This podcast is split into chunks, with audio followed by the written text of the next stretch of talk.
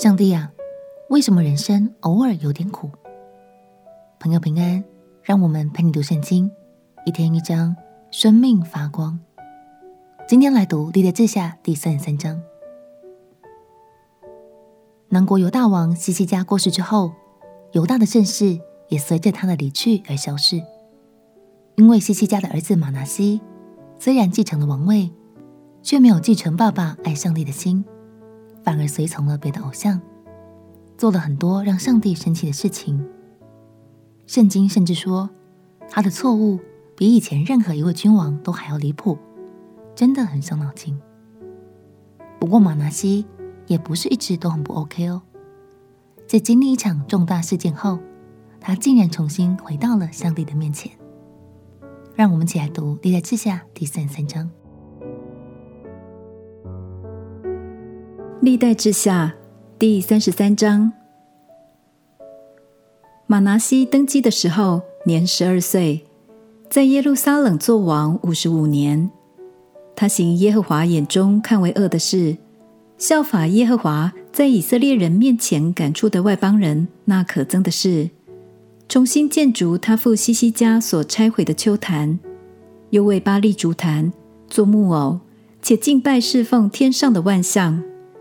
在耶和华的殿宇中足坛，耶和华曾指着这殿说：“我的名必永远在耶路撒冷。”他在耶和华殿的两院中为天上的万象足坛，并在新嫩子谷使他的儿女惊火，又关照用法术、行邪术、立交鬼的和行巫术的，多行耶和华眼中看为恶的事，惹动他的怒气。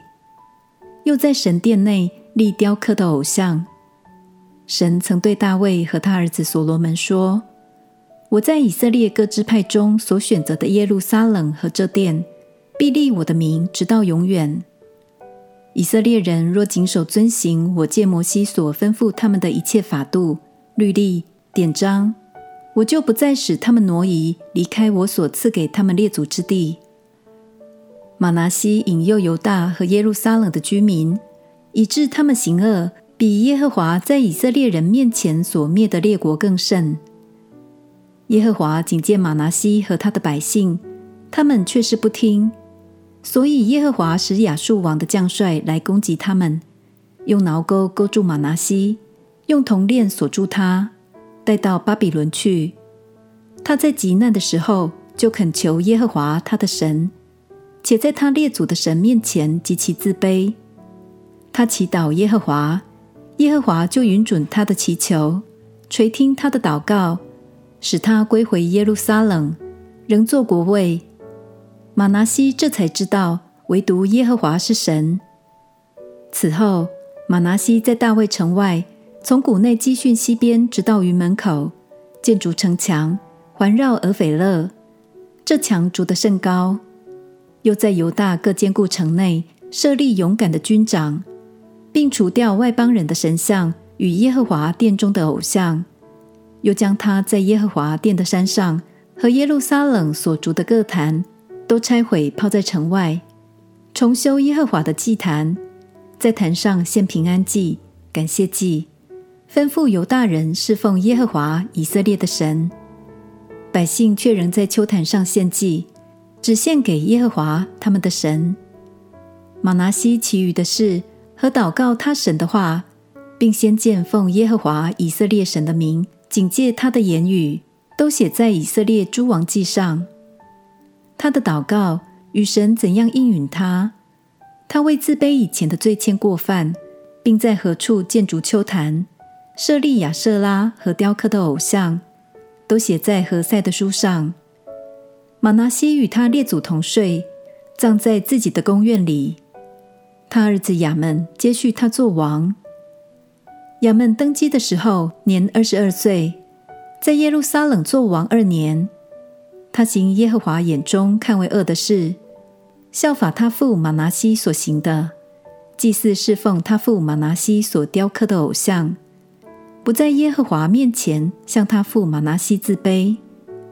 这亚们所犯的罪越犯越大，他的臣仆背叛。在宫里杀了他，但国民杀了那些背叛亚扪王的人，立他儿子约西亚接续他做王。被掳到巴比伦的遭遇是马拿西生命的转捩点。如果没有遭遇过被掳走的苦难，马拿西可能永远都不会知道，原来神才是他唯一的依靠。亲爱的朋友，有时候我们会觉得苦难好苦，甚至心里会感到有些愤怒。但生命中的低谷，往往能帮助我们更清楚认识神的爱，也让我们的手更紧紧握住神的手。当有一天我们再回过头看，就会明白，原来每一个难处都伴随了丰盛甜美的祝福。我们一起来祷告，亲爱的耶稣，求你帮助我，在困难中更认识你的慈爱，更能感受你的同在。我本来不相信或是不明白的，都要因为我所经历的而越来越清楚。祷告奉耶稣基督的圣名祈求，阿门。耶稣能够把水变成酒，也能把你生命中的苦难变成祝福。陪你读圣经，我们明天见。耶稣爱你，我也爱你。